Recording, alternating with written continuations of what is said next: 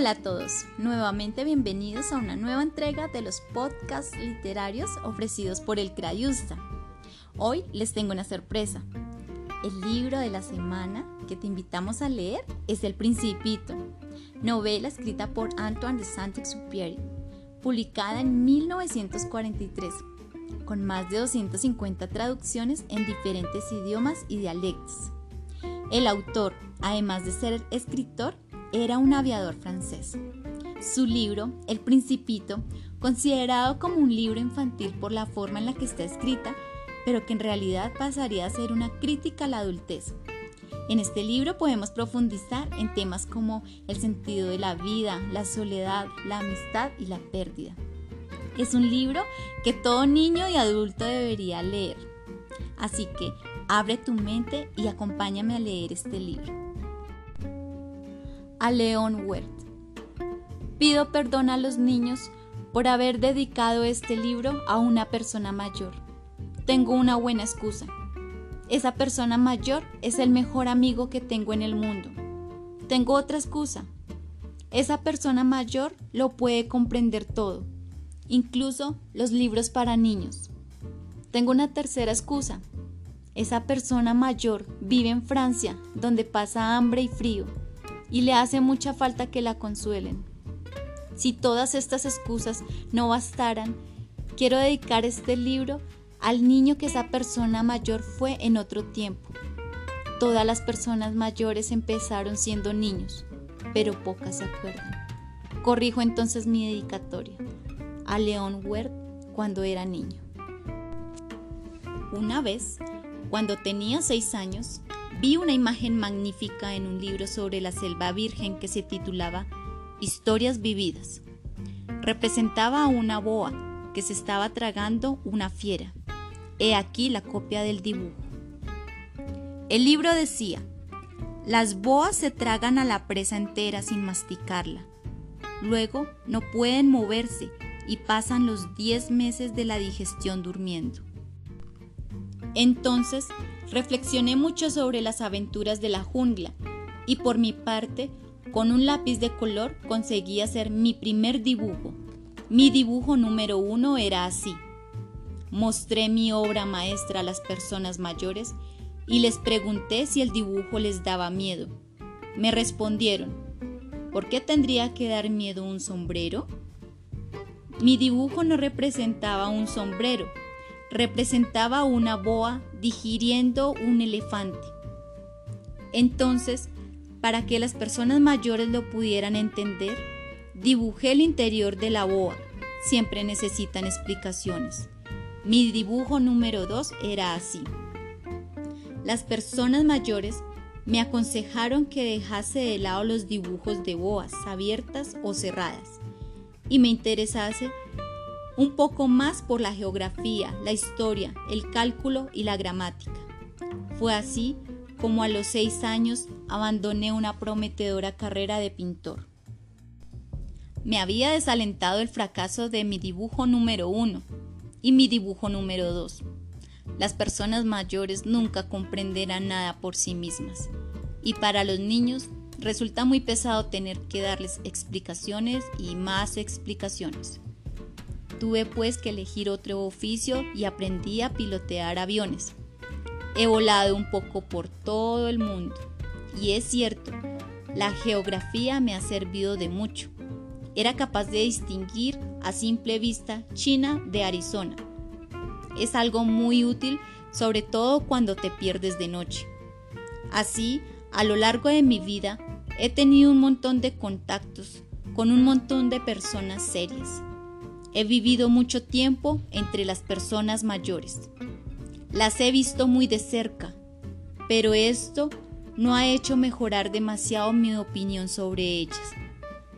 Cada vez que encontraba alguna persona que me parecía lúcida, la sometía al experimento de mi dibujo número uno, que he conservado siempre. Quería saber si era realmente comprensiva, pero siempre me contestaban, es un sombrero. Entonces ya no le hablaba de boas, ni de selvas vírgenes, ni de estrellas. Me ponía a su altura. le hablaba de bridge, de golf, de política y de corbatas. Y la, y la persona mayor se alegraba mucho de haber conocido a un hombrecito tan sensato como yo. De este modo viví solo, sin nadie con quien poder hablar de verdad, hasta que hace seis años tuve una avería en el desierto del Sahara. Se había roto algo del motor, y como no llevaba a bordo ningún mecánico, ni tampoco pasajeros, me dispuse a realizar yo solo una reparación difícil. Para mí era una cuestión de vida o muerte. Apenas tenía agua potable para ocho días. La primer noche me dormí en la arena, a mil millas de cualquier territorio habitado. Estaba más aislado que un náufrago sobre una balsa en medio del océano. Imaginaréis, pues, cuál fue mi sorpresa cuando al romper el alba me despertó una singular vocecita que decía, Por favor, dibújame un cordero. ¿Eh? Dibújame un cordero. Me puse en pie de un salto, como si hubiera sido alcanzado por un rayo. Me froté bien los ojos y vi un hombrecito absolutamente extraordinario que me examinaba con un gesto grave. He aquí el mejor retrato que más tarde logré hacer de él. Claro que mi dibujo tiene mucho menos encanto que el modelo. No es culpa mía, a los seis años las personas mayores me habían desalentado de mi carrera de pintor y no había aprendido a dibujar nada, salvo las boas abiertas y las boas cerradas. Así pues, miraba aquella aparición con los ojos abiertos de par en par por la sorpresa. No olvidéis que me encontraba a mil millas de cualquier región habitada. Además, aquel hombrecito no, no parecía ni extraviado, ni muerto de fatiga, ni muerto de hambre, ni muerto de sed, ni muerto de miedo. No tenía en absoluto el aspecto de un niño que se hubiera perdido en el desierto, a mil millas de cualquier región habitada. Cuando por fin logré articular unas palabras le dije, pero, ¿tú qué haces aquí? Entonces él con mucha calma, como si se tratase de algo muy serio, repitió, Por favor, dibújame un cordero. Cuando el misterio es demasiado impresionante, uno no se atreve a desobedecer. Por muy absurdo que me resultara, a mil millas de todo lugar habitado y en peligro de muerte, saqué del bolsillo una hoja de papel y una pluma estilográfica. Recordé entonces que había estudiado sobre todo geografía, historia, cálculo y gramática. Y con cierto mal humor le dije al hombrecito que yo no sabía dibujar. Me contestó, mm, no importa, dibújame un cordero. Como nunca había dibujado un cordero, repetí uno de los dibujos que era capaz de hacer, el de una boa cerrada. Me quedé atónito al oír que el hombrecito respondía.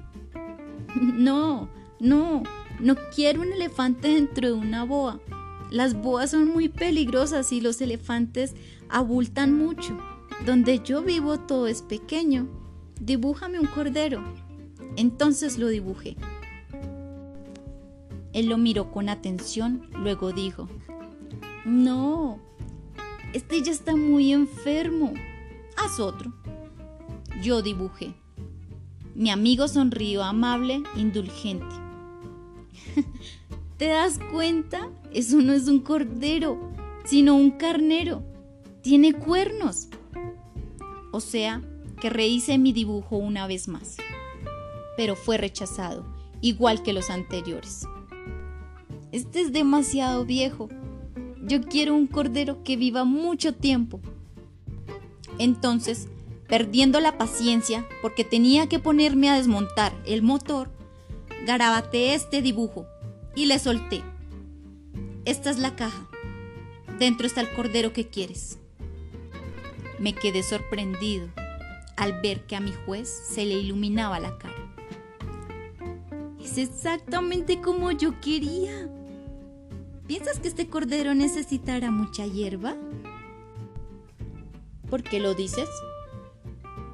Mm, porque donde yo vivo, todo es pequeñito. Seguro que le alcanzará. Te he dado un cordero pequeño. Inclinó la cabeza sobre el dibujo. Mm, no tan pequeño. Mira, se ha dormido. Y fue así como conocí al principito. ¿Te gustó el libro? Es la oportunidad para el que no ha leído El Principito o ha intentado leerlo. Te invito a consultarlo en los recursos electrónicos del CRAIUSTA, específicamente en el libro. Porque recuerda que en esta cuarentena la mejor compañía es la literatura. CRAIUSTA en casa.